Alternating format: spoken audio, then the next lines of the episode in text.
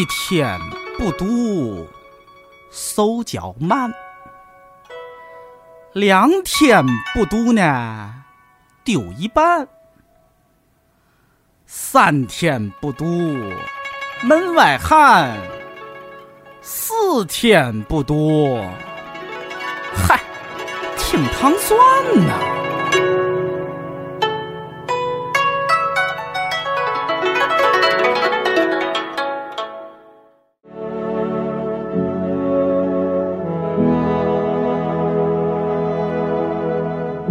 欢迎收听《糖蒜夜话》，我是瑞叔，我是尹丹。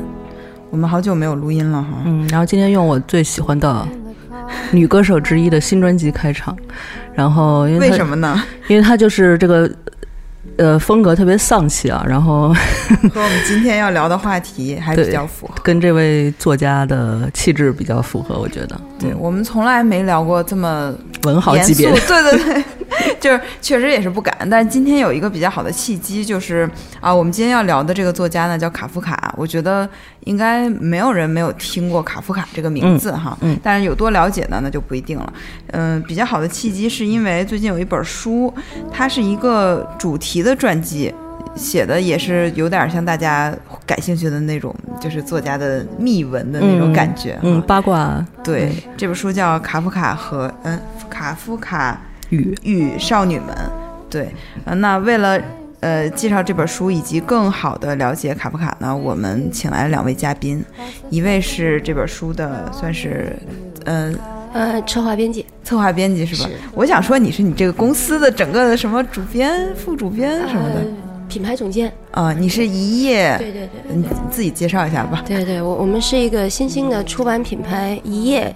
然后我是大概做一个选题策划，然后品牌宣传这样的工作。你叫什么？我叫恰恰。嗯好，那还有另一位嘉宾呢，是一位青年作家，他也刚刚推出了自己的新书，来跟大家打个招呼吧。呃，大家好，我叫李唐，唐朝唐。也不把你的新书趁机啊？对我新我新书现在新出版了一个小说集，叫《热带》。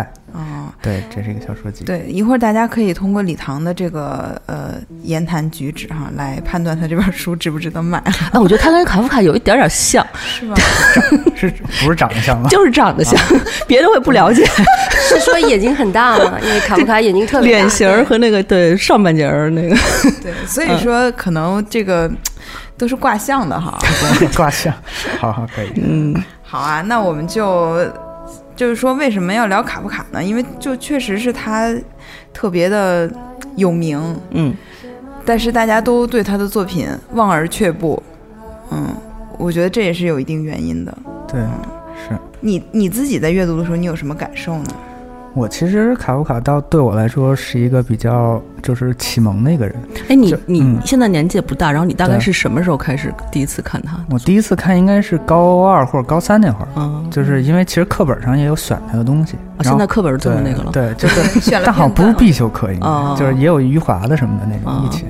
对，然后就选了他的哪个来着？我想想，好像是《变形记》。变形记，对，应该是《变形记》对。然后当时就特别喜欢，感觉之前没有读过这样的小说。嗯。然后大概高中那会儿嘛，所以说后来我就高中那会儿有一个小的图书馆，然后就去借一些书什么的，然后就慢慢的读这个卡夫卡。对，然后读的还挺多的，算是，因为他作品其实不算多。嗯，他小说，嗯。而且说实话，他其实在文本上读起来没有那么的艰涩。我觉得挺好读的。对对对，但是你整个读下来就有一种。困难感，但这个困难感，我们一会儿可能说起来，跟他的这些生平都有有关系哈。嗯，那我觉得，既然李唐这么了解卡夫卡，可以简单的跟大家介绍一下他的这些生平的大事记啊什么的。嗯嗯，其实卡夫卡跟很多作家比起来，他生平没有什么特别，就是大书特殊的。就像那个他活的也不长啊，对，四十多岁是吧？他好像没有像什么海明威或者波拉尼奥这种，就是就是比较。厉害的这种经历什么的，他就是一个好像一个社畜，差不多。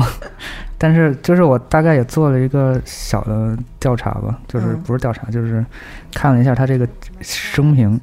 然后他反正就是他爸好像是经营一个那个什么厂子，对，就是服装什么的那种精品店，相当于给那些就是妇女啊，或者就是有出售一些小小饰品，或者说衣服什么 Bontic 什么种的。对，然后还挺有钱的。对，因为他们家是犹太人嘛，所以经商是对，然后特别有钱。然后他他父亲好像就是小的时候就让卡夫卡学比较纯正的德语，就是他因为他是犹太人，但其实他爸好像他们家族希望让他当一个。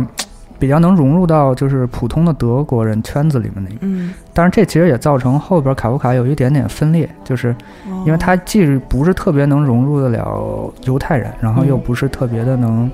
就是到那个德国真正德国人的圈子里面，这好像对他性格应该也是有一点影响。对，这个其实跟我们平时对卡夫卡的认识可能有一有一点点相近了。就是大家第一反应不会觉得他是个捷克人，就会觉得他是那个，因为他的籍贯一般都写奥匈帝国作家卡夫卡什么的。然后我是前段时间突然意识到，卡夫卡他一生基本上都生活在布拉格，因为那个时候布拉格是属于。整个奥匈帝国的，它叫呃，叫什么帝国来着了？就是波波西米亚帝国。对，这个历史我不敢随便说，不是特别了解。它就是属于其中的一部分。那么，而且卡夫卡也是用德语写作的，所以他跟我们平时认识的那些捷克作家就不是特别一样。嗯，对，嗯，反正他大学的时候好像还。就是挺活跃的，我读过一些他的传记吧。嗯嗯，就是因为我当时想象中就是他是一个特别沉闷，或者说特别宅，或者说特别就是冷僻的那种孤僻的人。是像远子老师一样？远子老师也不孤僻啊。远子老师豆瓣看。对他是一个社交达人，就是。但是远子老师内心孤独，是不是？对，那那倒是。嗯，反正卡夫卡在大学的时候好像还当过一个，就是一个组织的文艺部部长，就是那个组织叫什么？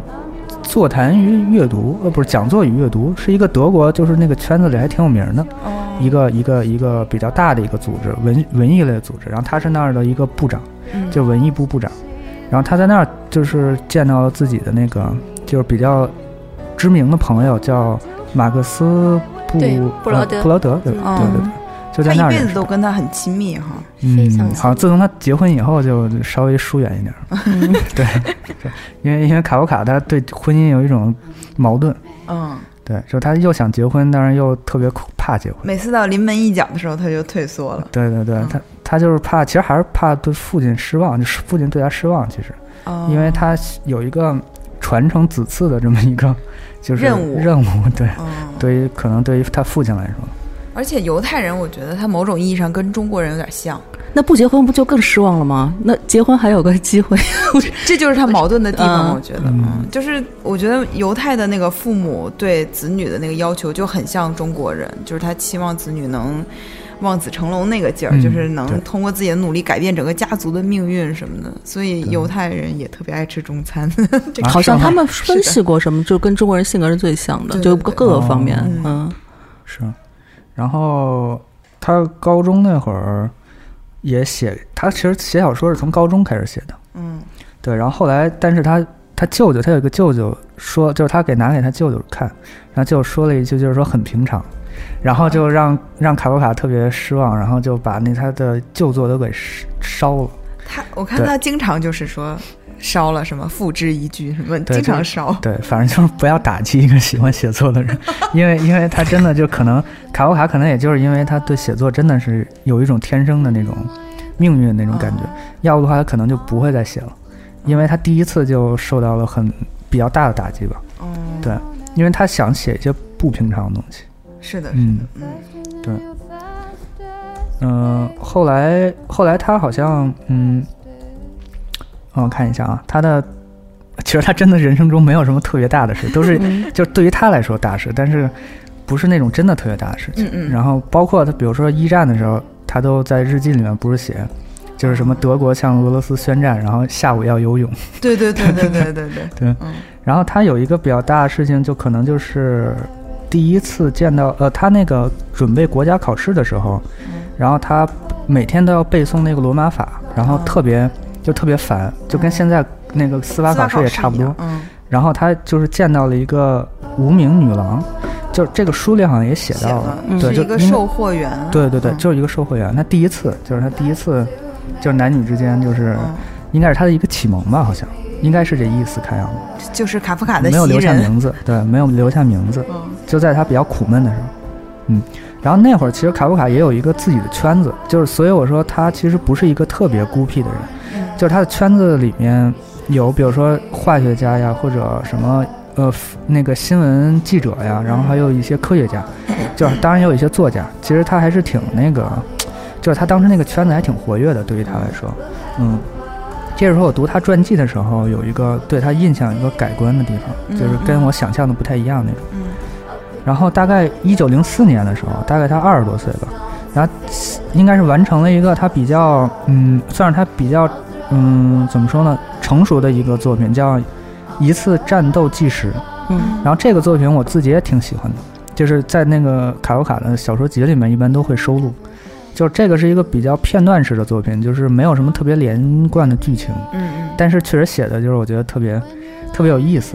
就是我也无法复述这个剧情，因为它没有它没有情节可以说是，然后，然后嗯，最后然后一九零四年那会儿他有没有毕业我给忘了，应该是快毕业的那会儿，就大学快毕业的时候，然后后来到了毕业以后，毕业以后他就成了一个所谓的比较现在比较有名的形象，就是他社畜的形象，公务员，对公嗯公务员，但是其实他的这个嗯。他一开始在一个律师事务所，然后干呃，然后还有在法院实习过一段时间，后来到了一个保险公司，然后大概是大概工作了一年，然后觉得实在是太无聊了，然后就又又跳槽了。他他职业生涯一开始其实不断的跳槽，嗯，他跳了好几家。等一下啊，对，他在大学的时候，他的学位是博士吗？嗯，对他好像最后是博士，卡夫卡博士，对对对。对，然后我觉得我们那个接下来你讲的可能要破除我们一贯的印象，就首先觉得他特别穷，第二觉得他的工作特别的劳累辛苦。嗯，这个你可以给大家讲一下真实的状况是怎么样的啊？他工作他穷的话，我觉得应该不算穷，但是他应该算是中产阶级，就是也不算特别富，因为他到了就是最后那个就是保险事务所。的时候大概干了，可能到他死吧，干到死吧。然后他那会儿算也是步步高升，就是我看他传记里面是每隔一两年就会晋升一一步。然后后来就到了一个很挺高的职务了。其实，那他还那么。我还以为他真的就是那种小职员。对啊，因为他这个性格好像不像是能在那种比如公务员体体体制里面能够节节高升的那种。对他，我这个就不太清楚他是怎么高升，但是可能那会儿制度比较健全吧，我觉得就就是他要真的完成任务，可能就一步一步就能上。然后他工资也挺高的，然后在专辑里面好像说他是相当于现在高级公务员的这个这个。对，然后据说也评奖过，评过类似于现在什么十佳员工，就是这种 这种十佳全国十佳公务员。对对对，然后就网上就有人说特别？对，说一个十佳员工然后那么丧，然后天天的对，然后他，但是他后边的时候确实有一段时间就是很穷，就从他从家里搬出来，哦，然后好像是我想想应该是跟他父母闹闹什么矛盾，还是又喜欢上谁了，反正就是他就搬出来了，然后。不停的换换那个就是住处，那会儿有一段时间确实挺穷的。是不是他最后得病那那？对对，应该就是那段时间。那他那时候并没有失业，为什么就穷了呢？是因为要呃呃。出去那个生活吧，不是跟跟战争有跟战争有关系。对，那会儿正好一战已经开始了，然后通货膨胀挺严重的，然后各种原因吧，然后他确实也是挺穷的一段时间。嗯，然后好像是跟我看也是跟哪个女士来着，因为她实在是太多了。最后的那个朵朵拉，对他最后的恋人，好像不是朵拉，跟我看一下啊。呃，是跟哦，对，是跟朵拉，对对对，跟最后跟朵拉的时候，他们就穷到我看专辑里面说他穷到用那个蜡烛蜡烛根就是来热饭，嗯对对对，因为没有可能没有柴买柴和煤什么的，他还写过一个短篇小说叫啥来着？就七桶人是吧？啊对对，就是那会儿事儿，就实在是没有钱买煤了。因为想想那个杰呃布拉格也挺冷的，他冬天如果没钱买煤的话，也是就是有一种穷破潦倒的感觉哈。对，那是不是基本上就差不多了？然后就病死了。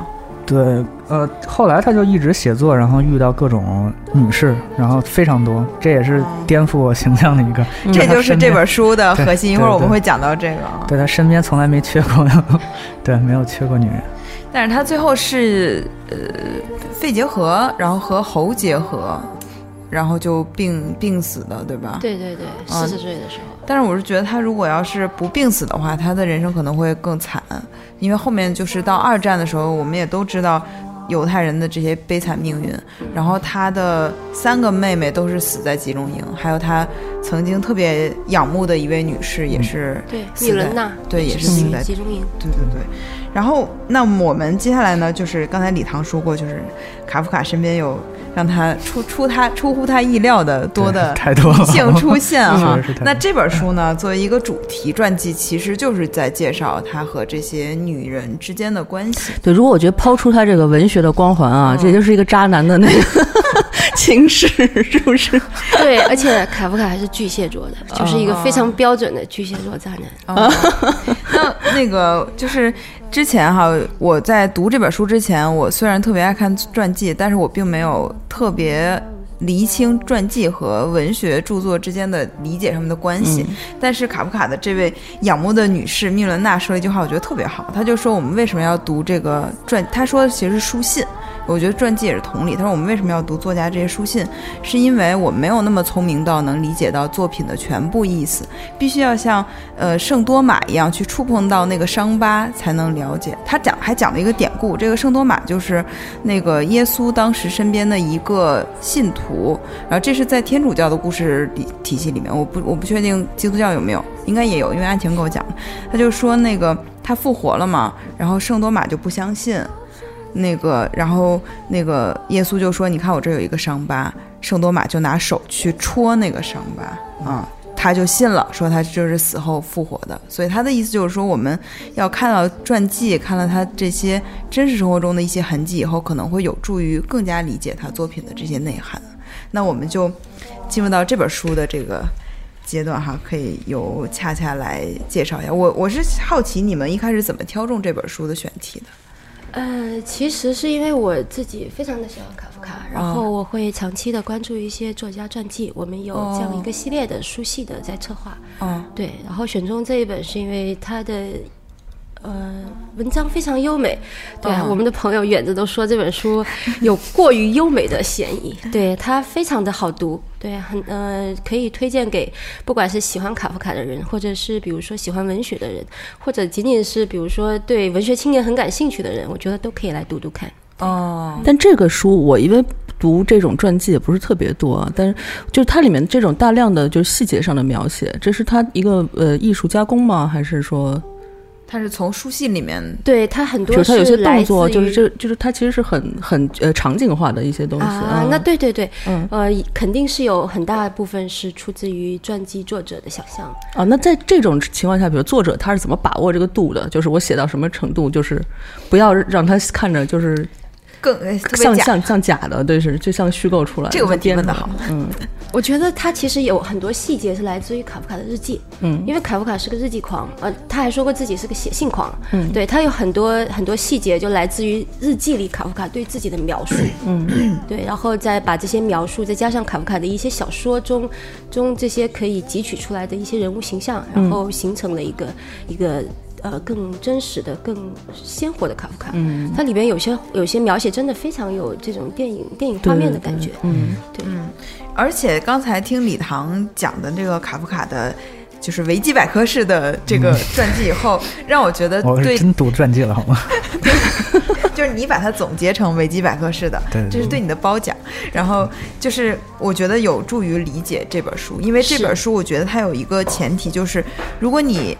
呃，不了解卡夫卡的一生，你就可以把它当成一个秘闻录来读，你也能读得挺开心。但如果你了解他的一生，这个就特别像是一个就是呃很多细节的放大。那么我们可以从他这几个女性开始看起哈，在这本书的这个特点就是他讲的基本是卡夫卡与女人之间的关系。对，没错，爱恋。那我觉得从刚才李唐介绍了一个他的性启蒙的女士。嗯啊那但是他最重要的第一个女士是不是还是菲利斯？对对对，菲利斯。嗯因为卡夫卡其实拥有非常多的女朋友跟未婚妻，啊，未婚妻是不止一个的，但是他跟菲利斯的关系是维持的最久的，而且他们订了两次婚，所以对，因为以前不是都说周迅有一张呃未婚未婚妻的脸，我觉得卡夫卡有一张未婚夫的脸，因为他看起来就很像一个少年，而且卡夫卡其实。其实卡夫卡很高，他有一米八几，对。对，然后非常的瘦，然后就是终生终生都是一个少年的形象，眼睛很大，他就耳朵很尖，对他对自己这个身材就不是特别满意。对我看他有一段特别逗，他就说他不去海边游泳，是是因为他觉得自己太瘦了，然后就太瘦，一顿练，后来长了点肉，他就觉得可以去了。是。他曾经在日记里写，他觉他说我我我可能是这个世界上最瘦的人，就是他对自己的外形是很不满意的。但是其实我们从照片上看，卡夫卡在作家中其实是俊美的，那眼睛大，对。棱角这个问题我思考了一下，长得稍长得稍微有点那个那个，就是孱就是孱弱，就是那个对对对，嗯那样嗯。嗯，对，但是俊美，她是有一点女相的，但是我觉得他的那些特征跟他的小说一样，他有一点点怪诞的感觉。对，其实对，但是有可能是他小说塑造的，就是我觉得是他的耳朵太尖了，特别像她耳朵像精灵，精灵对，像精灵，对，确实是这样的。然后，因为卡夫卡留下的很多文字，就是我同意你刚才说的，就是他的作品其实是很容易让人觉得望而却步，就所有人都知道卡夫卡，但是只有很少一部分的人读过他。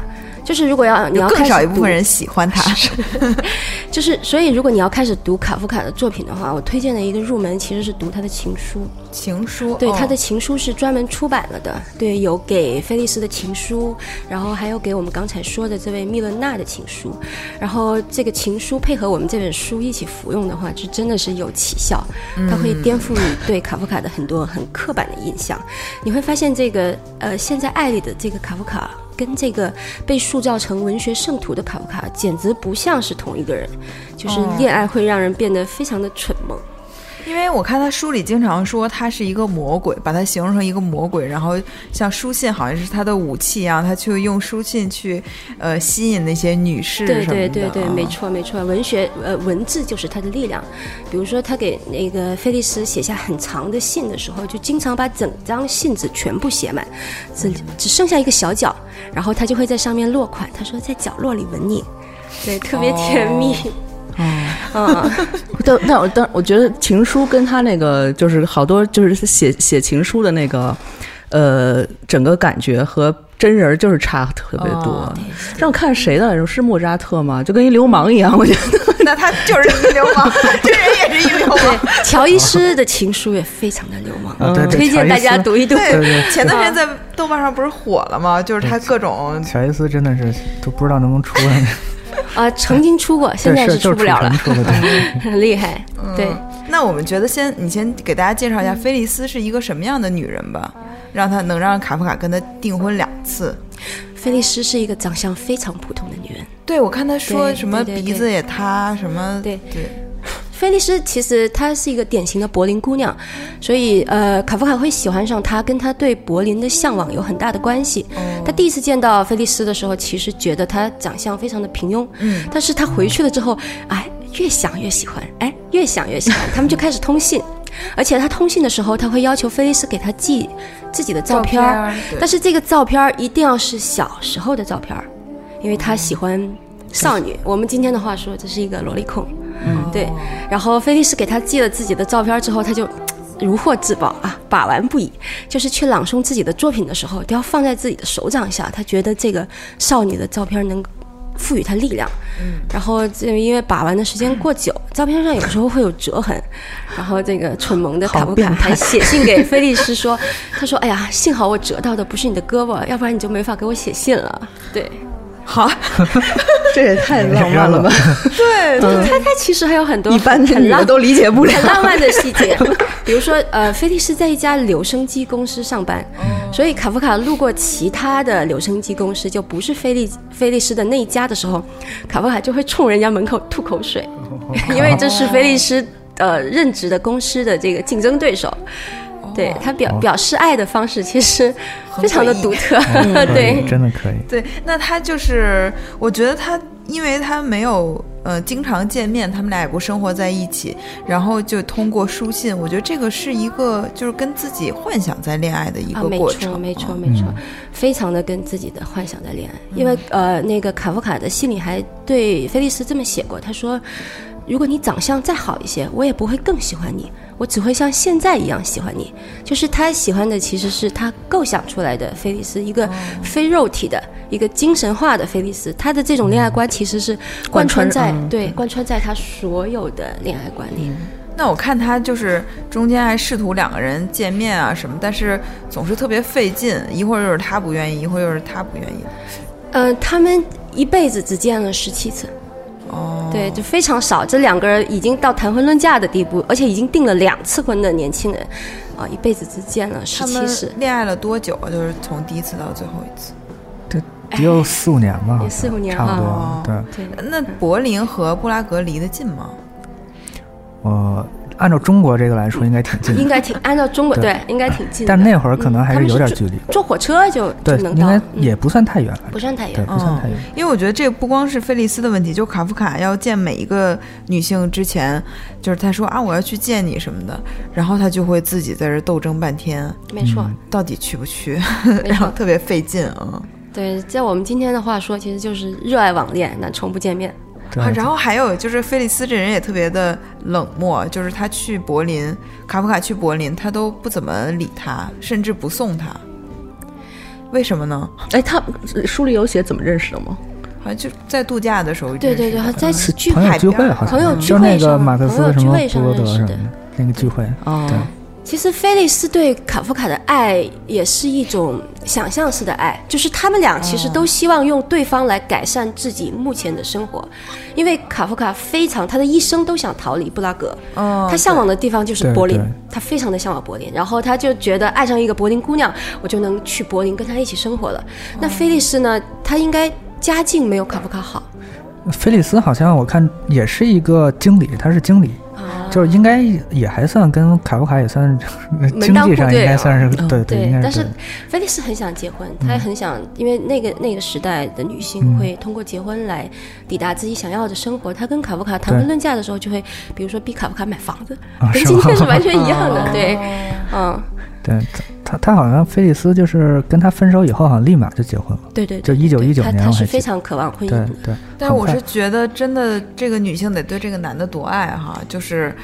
这么墨迹一个人，然后还订了两次婚，而且他们订婚都是，呃，公布出去的那种，然后亲戚们都知道什么的，然后突然又不结婚了，我觉得对女性这个伤害会更大一些吧。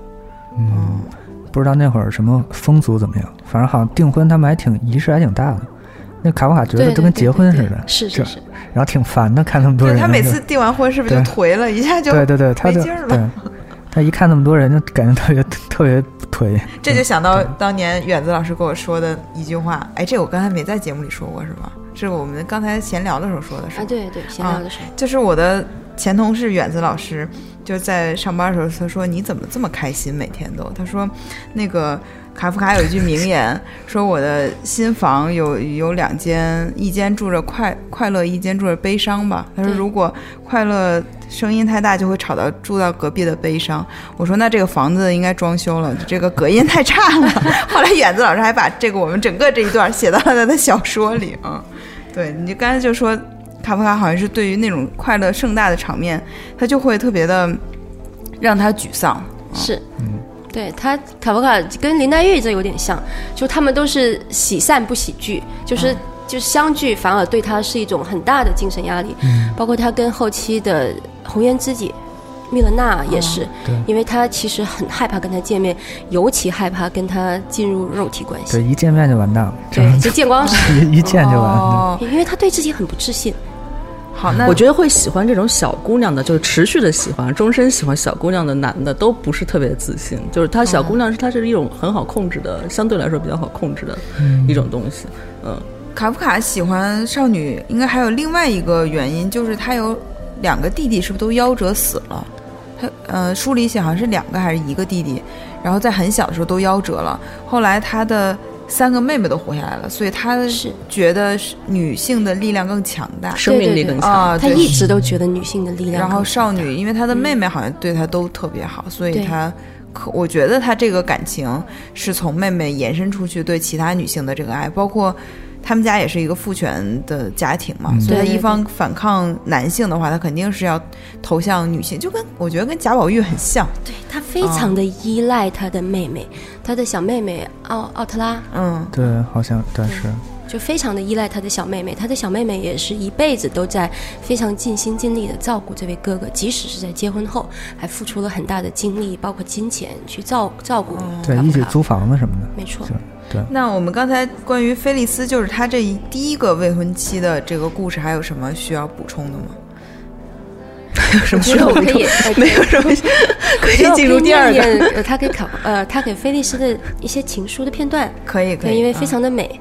他说：“呃，我现在就坐在你的阳台，坐在桌子旁你坐过的一侧，仿佛这桌子两侧是天平的两个秤盘，在我们那些美好的晚间曾有过的平衡被打乱了，而我孤零零的在一只秤盘里，仿佛在往下沉，往下沉。”因为你在远方，菲利斯，我爱你，只有你和我好，我想永远活着，作为一个健康的与你一样的人活着。哦，这个还，嗯，我是觉没想到，因为 我总觉得卡夫卡有一种向死的力量，就是他好像总是有一种自杀倾向的感觉，自我毁灭吧。但是他刚才这段就是。感觉他是想，因为这段爱情，他是要永生的这种感觉。没错，没错，他其实从少女身上汲取的是力量，是尤其是健康的力量。他其实内心非常的矛盾，他也渴望说自己成为一个呃，比如说健康的普通人。他有有这样的一侧。哎，那我问问你们两位女性啊，你要收到这种这么这么矫情的情书，你们会有什么感觉吗？会被打动吗？我觉得。嗯，可能会吧，因为我觉得恋爱的时候，首先确实智商有点低，而且我觉得这个就是，当然建筑在两个人都有彼此有感情，而不是特讨厌另一个男的。如果特讨厌，这个就变性质了。嗯嗯，而且就我觉得，嗯，就还是会感动。对我细细的思考了一下，对，但是我觉得我就不会被这种风格的文字感动，就是就是太。太细腻了，对，太太文学性了，有点。卡夫卡其实他写的情书就是一种文学创作，嗯，对对，没错。他不是说完全的真的就为了写情书，哦，他其实还是要先表达自己，然后 再再对顺便爱爱你。对你这个点抓的很好，他其实他所有的恋爱都是为了自我表达，从。呃，对方的身上辨认出自己，他爱的是对方眼中的自己，可以这么说。哎，对我刚刚有一个问题，就是其实菲利斯不是一个特别文学的，呃，爱热爱文学的人，是不是？对，他好像在交往过程中也会提到特别受打击啊，说你会你妨碍我创作什么的，没错。然后包括给他看他的写作，然后那个菲利斯是吧？没什么感觉，也对，然后也感觉很兴趣也聊聊，然后他就特别受打击。嗯，他挺想找一个比较能跟自己聊。文学什么的这种，对，然后包括寄给他那些小说书稿什么的，然后也没有回信什么。哦，对对，那那是我觉得不行，这个文学 文学青年需要一些，就是既有呃情感上的滋养，然后又有这个文学上的回馈，哪怕你就说我看不懂，但是我觉得很不错呢，你继续写什么的，我觉得他就够了。对，是他其实就需要一两句鼓励吧。对对对。但是就是没有，嗯，因为他还逼他买房，这太那个买房，这个我还真没在专辑，就是这个细节我没有注意到。对，因为我觉得他确实应该买房啊，就是犹太人不是也是买房？对，那会儿房价应该也不会像现北京这么高。对，嗯，而且我觉得他一旦真的买房，然后进入到婚姻，就进入到他父母对他期待的那种生活了，就是他在。家庭这一块也不会有任何的阻碍，但是可能跟他内心，我就是一直觉得卡夫卡是一个特别矛盾的人。他其实生活，刚才像李唐来说，生嗯，就是世界上比他不幸的人多太多了。嗯，但是他内心总是会敏感的感觉到自己那个受到创伤的那一面，或者是。他想刻意的保持一个跟世界的距离吧，就是有一个疏离感。对，我觉得这是创文学创造的一个必要吧。嗯，对，他就真的很纠结，就是他又结婚，又觉得必须要结婚，又觉得不能结婚，就他一直在摇摆不定。对，就我觉得这个我是可以理解，就是如果你在从小的情况下，包括就我的经历啊，比如说父母对你有一个某种特定的要求，这个要求呢就很强势，嗯，然后你，但是你。就是你想去努往这个方向努力的同时，你又不想把这个实现，因为你想跟他们抗衡，就是你想跟他们对对有一个那个对，所以后来卡夫卡就吐血以后，就是别人都说他快死了，然后他反而很平静。就是因为他觉得这些都，他那个朋友不是说，甚至露出了一丝狡黠的笑容，对他就觉得真的自己觉得能得到平静了，因为都已经不算别别都不算什么事儿了，就是。而且你说他要晚生再晚生个一百年，然后学一下文学史，说哇塞，我得了文学 最重要的病肺结核，开心死了，大师都得肺结核，嗯嗯。那可能是全社会都得了，只是有一部分人变成了作家。因为你看那个，呃，我们知道的中国那个时候的作家，基本上都有肺结核嘛，鲁迅啊，萧红。肺结核被认为是著名的文学病，对文学病。那个什么托斯托耶夫斯基是吗？是他，他我也我也忘了，他好像也是这样。他好像是梅毒。郁达夫。梅毒是吗？梅毒也是另一种。卡夫卡特别怕梅毒，对，因为他有一个朋友就是得梅毒死的。然后他在那个什么《乡村医生》里面，就是很明显的，就是那个那个小孩儿，就是他有那个疤，身上的伤口，对他很像就是梅毒的那个伤口，就是他应该对这个身体这方面，就包括他对性，就是这个就恐惧，就是从这儿有有这个原因。哎，不过从中医的角度上来说啊，就肺的病会影响情绪，对对，然后会影响，而且主要是会会影响，就会让人变得比较悲伤、比较颓废那种。嗯，对，因为我刚才也说到这个，就是肺病刺激创作了和梅毒，对对对，他为什么梅毒也是一个就是重要的创作病、文文学病什么的？他因为好像梅毒在某一个阶段会让人产生幻想。就是那种就是呃什么瞻望症什么的，然后在这种情况下，就是就会激发出很多大师去创作。我靠，这个 这可以当一个研究？尼采就是因为得了梅就梅毒以后就变得非常疯狂，然后肺结核就像刚才瑞叔说，它是一种就是让人更阴郁，然后更敏感的一种病。那我们要不要继续往他往下看他跟其他女性的这个交往？好好好，像后面菲利斯分手之后呢，他又认识了谁？其实菲利斯分手之后，他认识的女性非常多，但是有一个特别要拿出来讲的，就是密伦娜，就是我们刚才已经提到过。哎，这就到密伦娜了吗？等会儿啊，我看一下。因为我我我想说，是不是我们就讲三个最重要的女性？我看一下，我看看啊。对，因为她女性确实太多，就是她经常邂逅，就邂逅遇见的女性实在太多了，我都记不住，我只记得住这三个最重要的。不过我印象最深的，其实也是一个没有名字的，就是那个他在一个疗养院。尤利叶是吗？不是，没有名字，就是十八岁的一个，然后他在楼上楼下，然后那个那个女生就在楼上给他发暗号啊什么的，然后他就对，然后他们也没有什么太多接触，就是这本书里写的。对，然后那个我觉得 真的是，然后那个作者也说，这可能是他一生中最美的一次，就是最美好的一次恋爱。我觉得这就就十天，好像特别接近他的那种想象，就两个人心灵相通，但是又不见面。对，就十天，完美。对，然后也没有通，再也没有通信，没有留下联系方式。对。啊，我刚才想说就是尤利叶啊，尤利叶对，是呃，菲利斯之后是尤利叶，也是一个就是那种呃。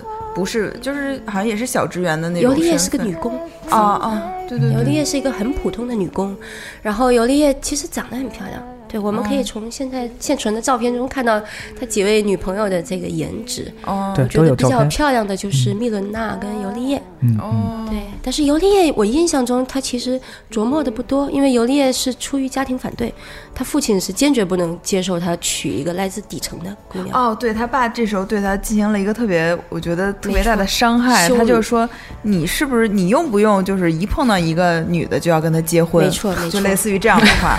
不过前面也确实是有点 折腾的，有点太那什么。然后卡夫卡的意思就是说，虽然他们俩都是我随便遇到的，但是我跟他们结婚就是经过了深思熟虑的，不是说我一见到这女的就要结婚什么的。嗯，哎，但是他这个有没有总结？就是他为什么能就是这么多姑娘都？就是他怎么怎么这个怎么操作的？情书写的好，情书呃，其实我觉得是很能理解的，因为嗯，你可以假想一下，如果卡夫卡生活在我们这个今天这个时代，嗯，他其实就是一个活跃在豆瓣或者微博上的这样的一个非常典型的文艺青年，还是一个公司的中高层，对，还对，还是个对社畜，哎，想想表面上是社畜，其实家里可能是个北京人，对吧？在北京还有房，就跟李桃一样，嗯，不，他还情况不一样，他是犹太人，就是还是。不太一样的，好像，对，就是哎，怎么突然这么严肃？你讲，快说。没有，就是犹犹太人，他可能还是有一些社会歧视的，好像。哦，是的，是的，他们反正就是他们有自己的一个比较封闭的圈子。嗯，对，然后。反正当时可能对他性格也影响挺大的。嗯，对，我不知道是不是他们好像只跟犹太人就是在一起还是什么的，这我就不太清楚。好像他们尽量愿意找犹太人吧，因为他宗教也比较合适。对，因为确实当时犹太人是一个比较特殊的阶层吧，就是一个一个团体。嗯，对。那其实尤里也没什么好说的。然后我觉得，就接下来进入到他感情的一个特别重要的篇章，就是他跟密伦娜的这样一个交往。密伦娜其实是他的翻译，对他的译者，嗯，还是编辑吗？还是他就是翻译？呃，主要是翻译，同时给他写书评。哦，对，他是一个书评书评书评作家，对，很厉害一个女。他是把他翻译成什么文字呢？捷克语吧？捷克语。哦，他是捷克。对，好像是，如果没记错的话。哦，对，然后翻译了他的哎哪一本书来着？我想想，我有点忘了，《思路》吗？还是什么？他反好像翻译了不少。对，翻译了不少。应该是翻译不少。对，呃，所以密勒娜其实就是他的红颜知己，可以说是最赏识卡夫卡才华的女人。那最赏识他才才华的男人，应该算是他那个好朋友马克思·布罗德。哦，对对，你给他写下的传记。对对。对，那那密伦娜终于可以跟他聊聊文学什么的。对对对，他们是密伦娜曾经说，他说他看完了卡夫卡所有的作品，然后感到自己深深的被这个男人吸引了。哦。然后呃，卡夫卡给密伦娜写下的情书可以说是他写过最美的东西，里面充满了金句，然后充满了浓烈的情感。他说：“我的爱人是一团火焰，越过整个地球牵引着我。”对。哦，那密伦娜本人也特别美，是吗？特别美，而且密伦娜是一个很奔放的女人。对，很开放的女人，好像还挺厉害的。她非常厉害，因为好像她是也是少少女时代有一些呃问题。对，她是个典型的问题少女，因为我们父母闹翻了，是吧？没错，对，没错。用我们今天的话来说，就是一个朋克少女，而且被她被她父亲曾经是强制就医的，关在这个精神病院里。嗯哦，卡夫卡会不会就是可能也觉得是他理想型吧？没错，他在他身上看到了他最理想的这种状态。反抗家庭啊，然后潇洒这种。对，对，然后跟朋友一起喝酒啊，泡酒吧。对，密伦娜还很喜欢泡酒吧，泡酒吧，然后认识了。这就是捷克人呀，捷克人就是喜欢泡酒吧。对他遇到密伦娜的时候，密伦娜其实是一个已婚妇女。啊，对，对，有夫之妇，有夫之妇。然后她的那个丈夫就是她反抗家庭的结果，就是家庭特别反对那个人，但是她就跟他毅然跟他结婚了。对对对，没错。所以卡夫卡说，密伦娜就像火焰一样热烈，摧枯拉朽。但好像那会儿他们也离婚了，好像是吧？哦，就跟那个她丈夫布洛克后来是两两两次婚姻。哦，对对，卡夫卡那次好像他们已经分开了，就是但卡夫卡自己好像不太不太知道，因为就这夫妇俩其实他们都认识，都是一个圈子，对，没错，都是一个圈子的。然后那她丈夫的卡夫卡还挺欣赏的，就是就是挺欣赏她丈夫的，所以她好像几度还想跟她丈夫一个三角恋的，希望希望保持一个三角状态之前，对啊。那我觉得这个又很符合他的那个，因为在这种状态中，他可能不需要付出特别大的责任，或者是怎么样，因为在这种情况下，他就不可能结婚了，就只，但是他又可以满足他对感情的需求，又有人跟他聊文学，就很完美。是，啊你们这些女编辑会会爱上作者吗？嗯，这个要问一下恰恰，因为我现在已经不是女编辑了。不是，你也曾经这么长时间了。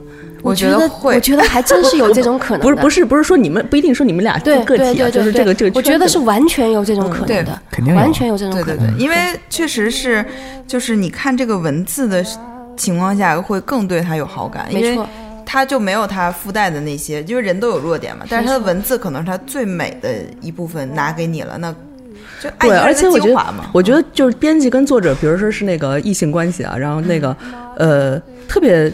就不像相亲，就你先上来先对那个硬件，对对对，你一上来直接升华到精神，对，是的，是的，所以感觉很快就能产生那种感觉，如果有的话，嗯，因为我们之前在节目里也聊过那个书，就是《天才的编辑》，然后男就是同是男性的话，他其实就很容易对作者产生那种就是像父子一样的，或者是兄弟之间的那种非常亲密的关系啊，那异性就可能会产生一些。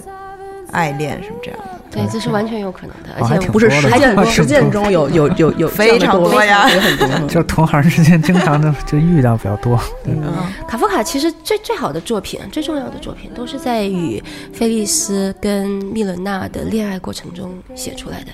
哦，对，所以其实对于卡夫卡的文学创作而言，这些少女不不光是灵感，呃，而且是素材，是力量。哦，哦，虽然虽然。呃，特别要说的是，虽然米勒娜是一个已婚妇女，但是在卡夫卡眼中，她是最有少女感的一个。哦，对他情书中特别写，他说：“你在我眼中是最有少女味儿的一个。”而且他写密伦娜这段就在书的后半部分，我书还没看完，但是感觉翻到后边就感觉他那个情绪都不不一样，没错，非常的浓烈。对，我觉得这一段看的我特别的感动，就是一嗯，倒其实好像并不是因为他们俩的感情，而是因为密伦娜这个人，这个人，嗯，就是他后期在集中营的那个状态。但一会儿我们。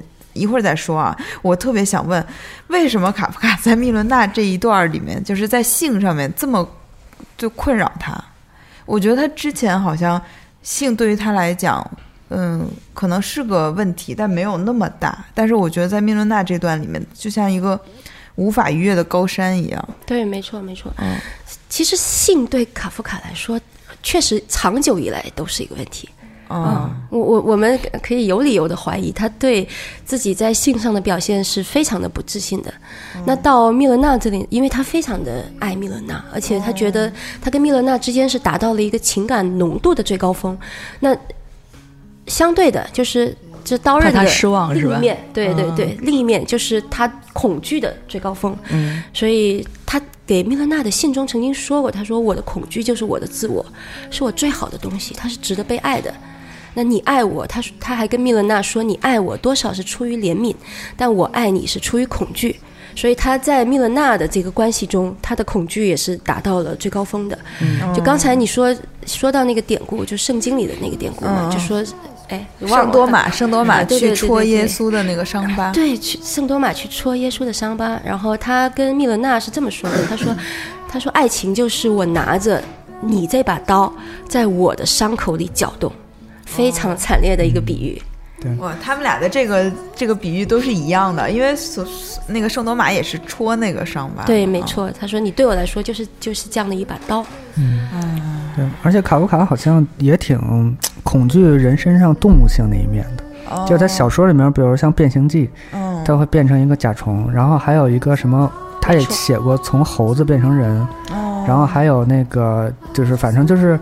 地穴里的那些动物什么的，就是他比较恐惧的是动物性这一面，他他觉得有点脏，就是肮脏。没错，他从小也他从小就是这样，就他宁愿跟不知道的人，就陌生人在一起怎么样？但是找妓女什么的。对对对，他经常就是 逛这些地方，就红灯区什么的。但是如果是跟真的他爱的人，他就对这方面就成了他的一个就是对障碍，对就是有点对。而且那会儿他也是身体确实有点不太好，就是。重病了，对，已经生病了，对，已经生病了。所以他是希望跟爱的人谈柏拉图式的恋爱，然后跟呃就是妓女来解决他生理的需求。对对对，他希望两个是分开的。其实，他他希望呢，如果跟真跟喜欢的人在一起，他希望的是不掺杂任何动物性那方面的东西的，纯粹精神上的那种。那我觉得这个世界很难满足他，就就算最懂他的密伦，那我觉得也不行。是吧？对对对，嗯，所以其实我们可以从精神分析的角度来看卡夫卡的这些情史，或者说来阅读这本书，因为它里面说到这些对爱的恐惧啊，然后的对爱的靠近、对爱的恐惧、对性的这种看法，然后包括这种逃离的冲动，然后很多矛盾，它不光是卡夫卡的一个人的特点，它其实有一定的人类共通性，甚至可以说我们的身上都有那么一点卡夫卡。卡夫卡在这里可以理解成一个形容词。对，透过它，我们可以理解到爱的这种复杂性，恐惧的复杂性。对，对，因为我是什么时候突然意识到，我觉得大家都有点卡夫卡那感觉，就是你看啊，就是我们现在看翻开朋友圈，大家到了周日的晚上都在抱怨明天是周一，或者是一到那个反正忙的时候各种抱怨工作，觉得自己累啊什么的。但是你从一般的文豪身上你看不到这一面，因为他们基本上是不工作的，或者是就。不像我们做这么日常的工作，但是卡夫卡是一个，就是没错，对，就是他是一个朝九晚五，对，就工作就是社畜嘛，没错。所以你在这个时候，你突然感觉到啊，就卡夫卡离我如此之近，嗯。之前就是觉得没有这方面的感觉。对对，我们跟卡夫卡都有一个共同的地方，就是去上班就像去上坟，去对 上刑场的感觉啊。但是刚才李唐也为我们说了，其实他也没有那么惨，那只是内心的煎熬。我觉得是对他精神，就是嗯，就比如他上班他就不能写作了，或者是什么，这个其实对他对对他身体其实影响特别大，就是他几乎都是通宵写作吧，好多时候，他就是在下午睡会儿觉，然后反正就是晚上就熬夜，真的是对人身体真的特别不好。哎，那我问你，你现在也上班是吗？总结出了一个养生的道理，真真的。哎，你现你现在也是上班坐班的那种是吗？那你都什么时间写作呀？我也只能晚上吧，但是没有可能没有卡夫卡那么拼命吧。哦，我觉得他是有种可能内在驱动力，就是就是那样，就是拼拼命就那种写，不是说自己的计划要熬夜那种。他是透支生命的那种写，但你不是是吧？我觉得是理性的写，养生的写。对，养生一点的，毕竟已经有卡夫卡这个。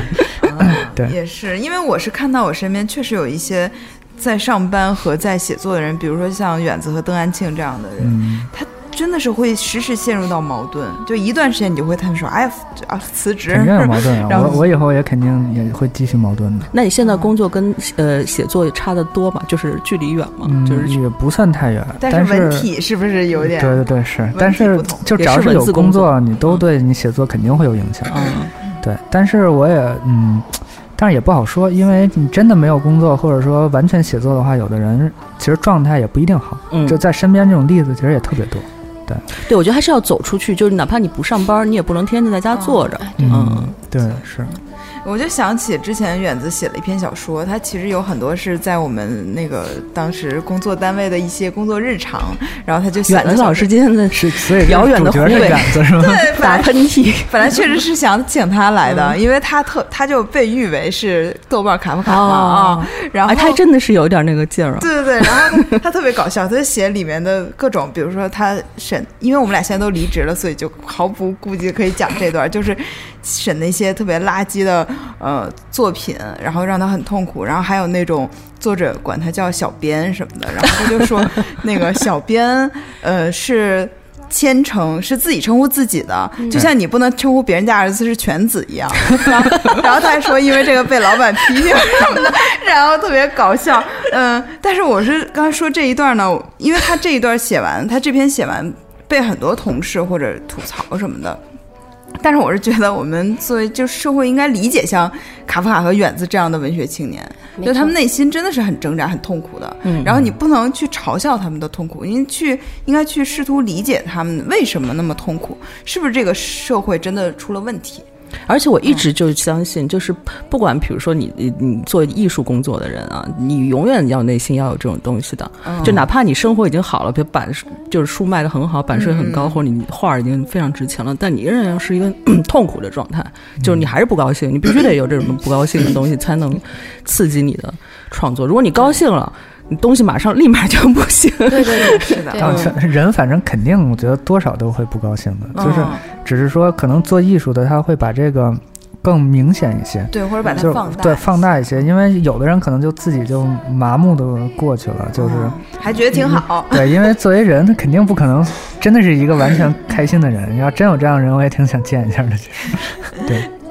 对，那我们刚才就聊到这个他的这个红颜知己嘛，是。然后密伦娜其实就是，我觉得他在这段关系里面，有的时候是就有不理解的，因为确实这个人为什么一见面就成那样了，也挺烦人的啊。但是他后面后期，因为他晚年就进了那个也不是晚年吧，反正他后来进了那个集中营，就应该是二十多年后他进了集中营，然后他在里面，他很多活下来的那些呃难友们就说。当时密伦娜是他们的一个类似于精神支柱的这样一个那个身份，没错。然后他会照顾其他人，他照顾了很多人，而且还会给他们读卡夫卡的书什么的。这段真的是太那什么。哦，我就觉得当时特别感受，嗯，特别。她就是一个生命力很强的那种女女性嘛。对，没错，生命力很强的女性。但是她还是死在了集中营里，所以就是，嗯，我是觉得，如果卡夫卡真的活到了二十多年后。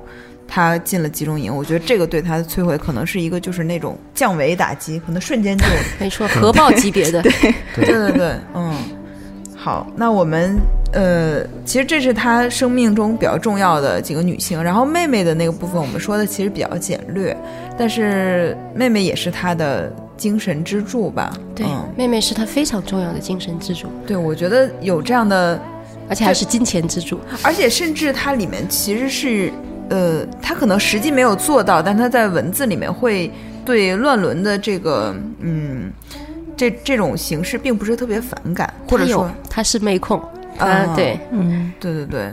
嗯，他说过兄妹之恋就像父母的关系一样，没错。嗯，但是他其实应该没有实践吧？嗯，那就不知道了，应该没有。因为呃，他在他那里，他妹妹的形象跟他母亲的形象是重叠的。嗯，对，他在他妹妹的身上，在在小妹妹阿特拉的身上，其实是投射了他对母亲的那种情感。其实包括他对密勒娜也是，他投射了对。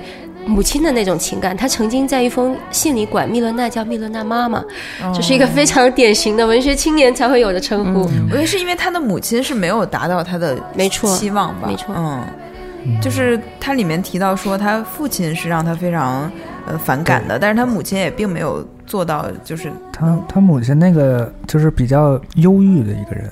对，而且他那个家族，其实他母亲那个家族也是有点这个，就是他好像曾祖母还是什么的，反正就是上几辈人就有自就有自杀的，然后精神失常的，然后也有就夭折什么的，就是这是一个也是一个挺那个有点遗传性的那种，就是他他母亲可能也是精神有点抑郁那种感觉的。就是郁郁寡欢，可能是有点，然后也比较敏感那种。嗯，因为他里面提到说，有一天他母亲过来抱他一下，然后他就特别开心，他就说早就应该这样了。然后他母亲说：“我我一直以为你不喜欢这样的举止。”嗯嗯，所以他们俩其实应该是精神上很能理解对方，但是其实在生活中。就没有做到这样，嗯，但他妹妹就是既有他母亲这个敏感理解他这一部分，然后又反抗他的父亲，所以他就特别欣赏他的妹妹。是他妹妹，他喜欢的女人其实都是那种健康的女人，充满了生命力的那种女人。嗯，好，那我们就既然李唐来了，我们不能放过他，我们让他来讲一讲卡夫卡的作品，这最难的了。嗯，我觉得不用不用担心啊，我们也不是文学研讨会啊，就是。因为它里面提到说，跟菲利斯的分手，呃，促成了审判，没错。嗯，然后跟密伦娜的断情，它里面用的断情，这个也太文学，断情促成了城堡。然后，美国这部作品里又提到了很多少女，其实就是有他生活中这些女人的影子。然后包括比如说，嗯，他妹妹结婚的时候，他觉得是一种背叛嘛。嗯。然后他在《变形记》里面就写到一个。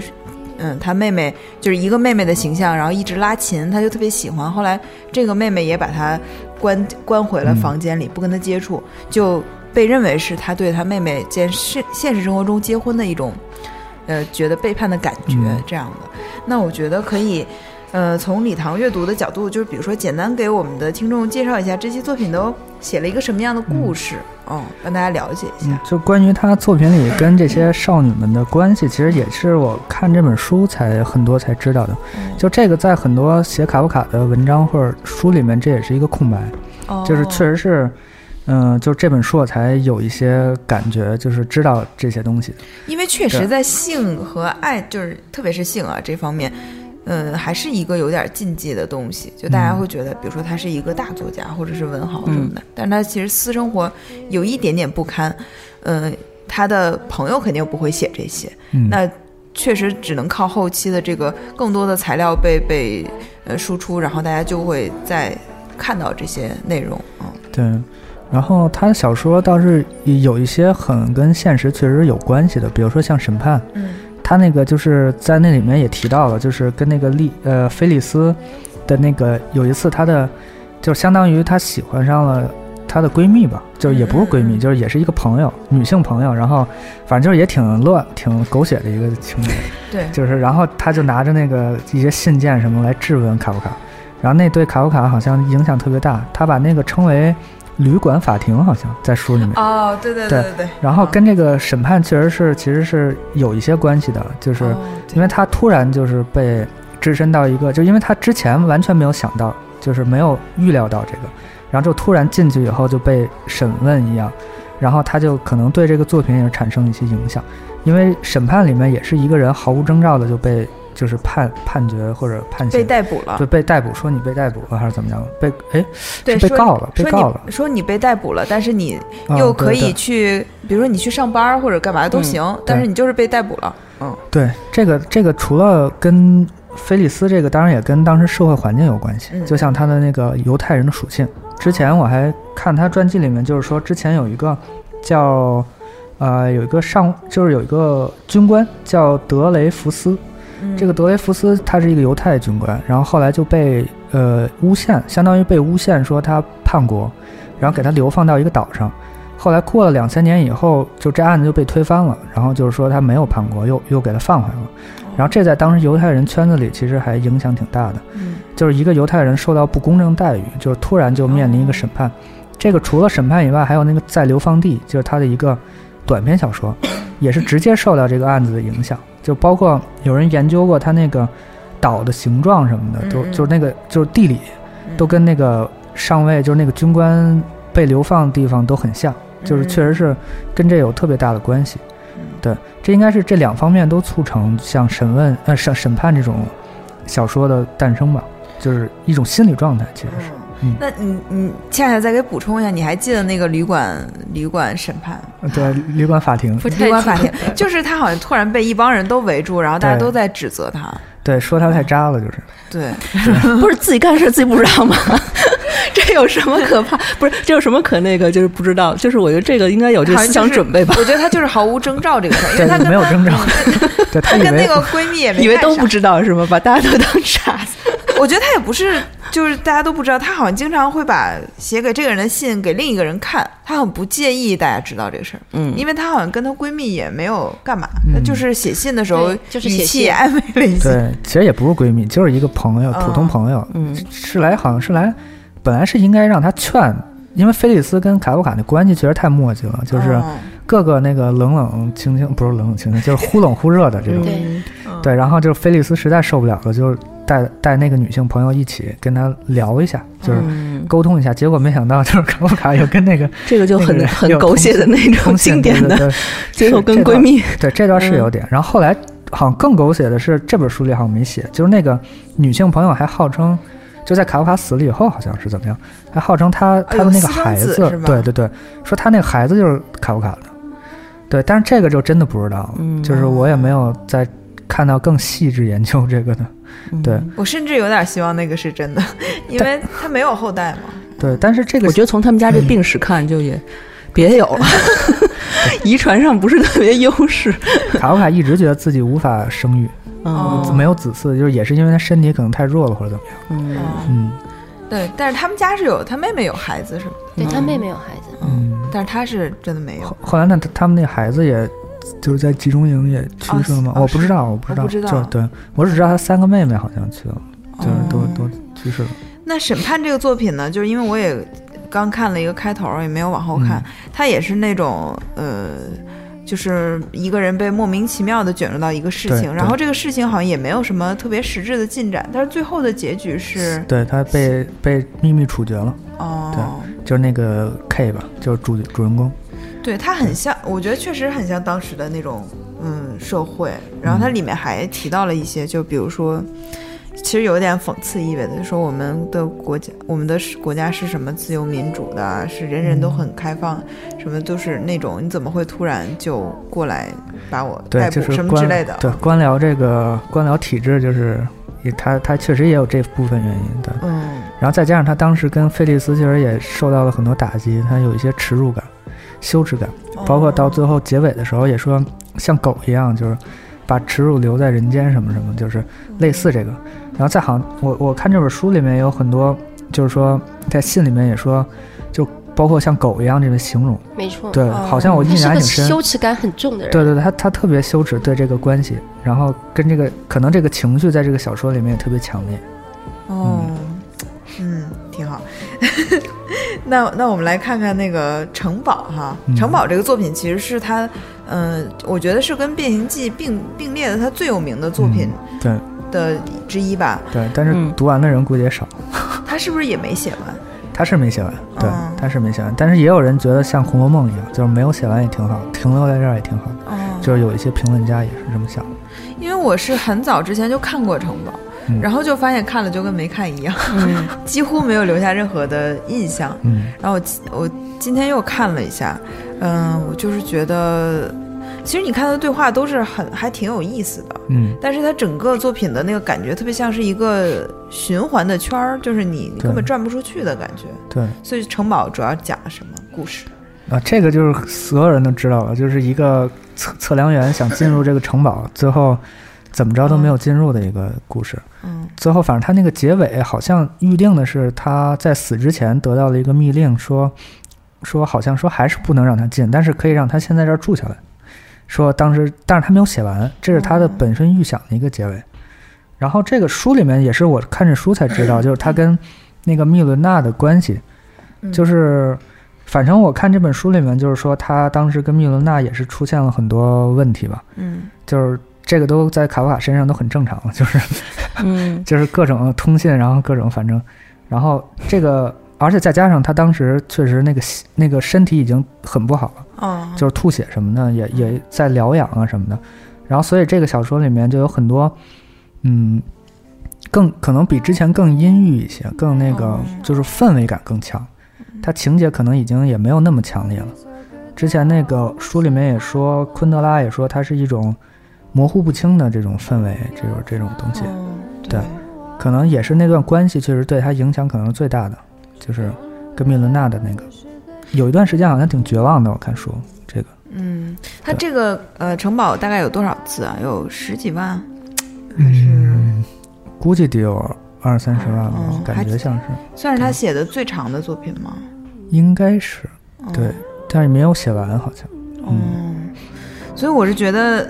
这个关于作品的部分，我们就今天其实简单介绍到这里。因为他的作品嘛，就是讲起来情节都很简单。那其实你一阅读发现不对，里面的那个意象什么的，你就是真的需要结合他本人和他的生平，这样一，我觉得这样一联系，就会对那个作品突然有豁然开朗的感觉。说哦，为什么这么写啊？之前都大家各种猜。然后其实哦，原来是这样。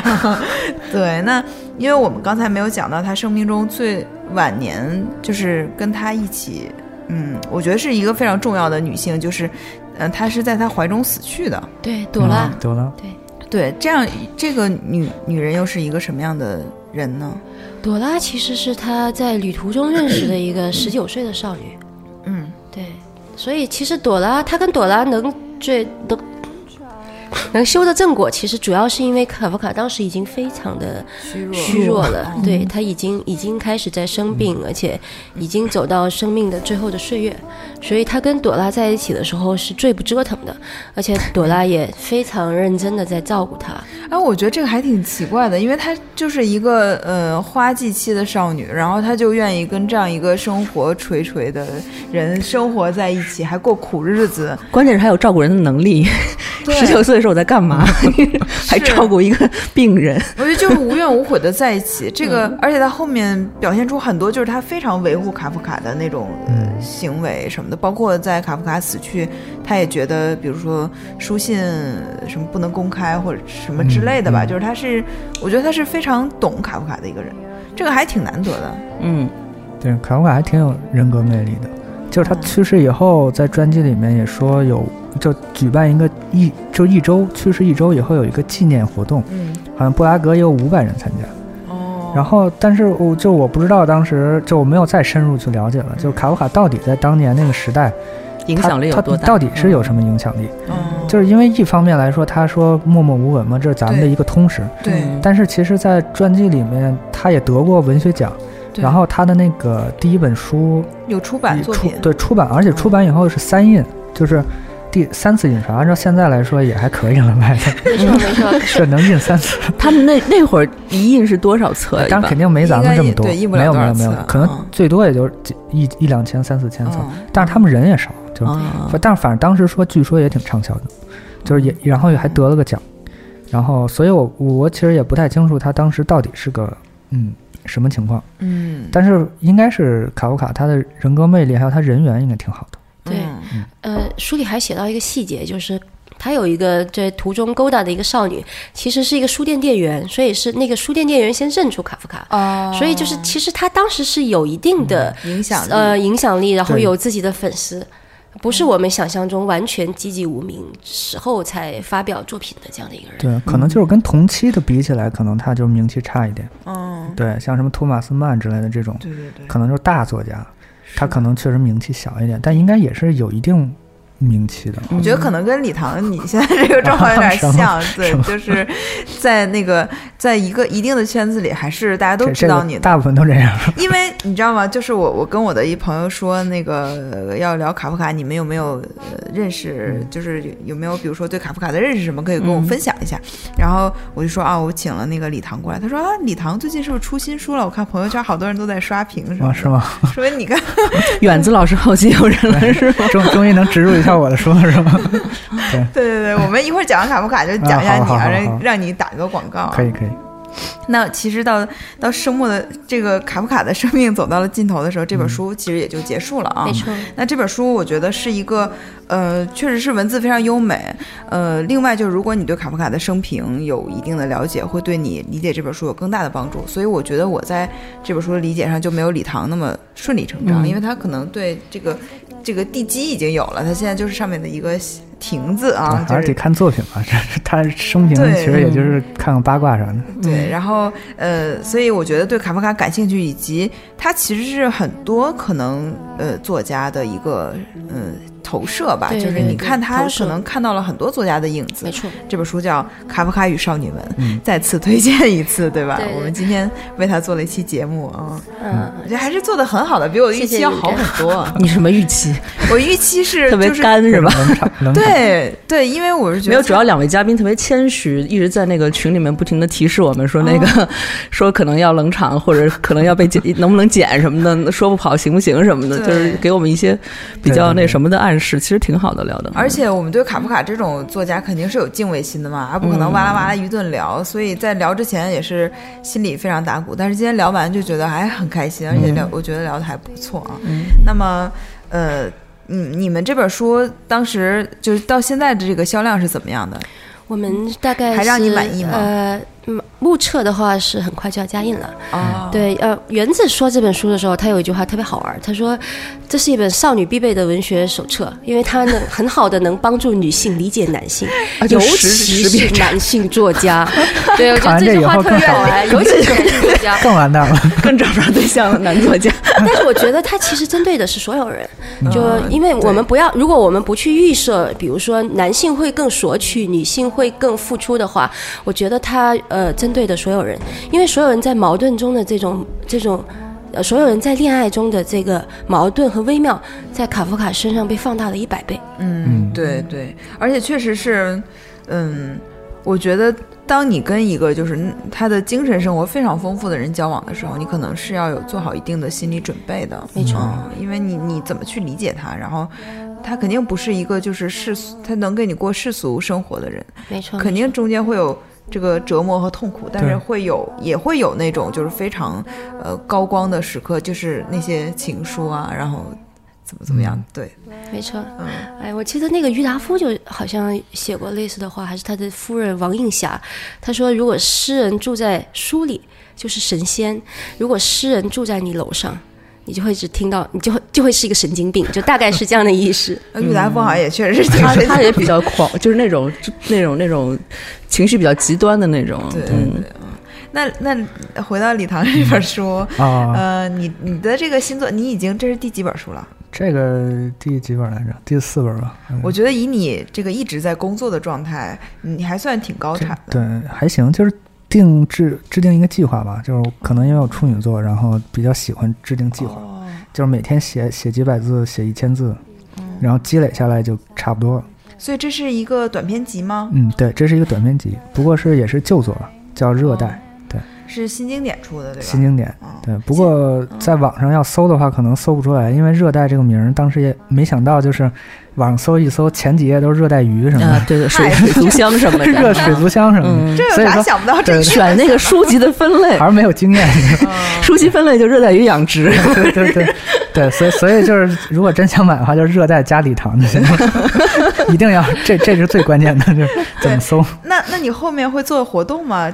这个不知道呢，到时候再说吧。现在因为我觉得在此我要呼吁你的编辑啊，你你今天可以把这期给他听，我觉得你这很适合做活动的，是吗？表达上非常的顺畅，真的吗？嗯，行，那这个到时候录音给他看一下。而且礼堂形象也挺好的，这样对对对，好谢谢谢，好好礼堂不好意思了。哎，但这本书我有一个呃，就是呃。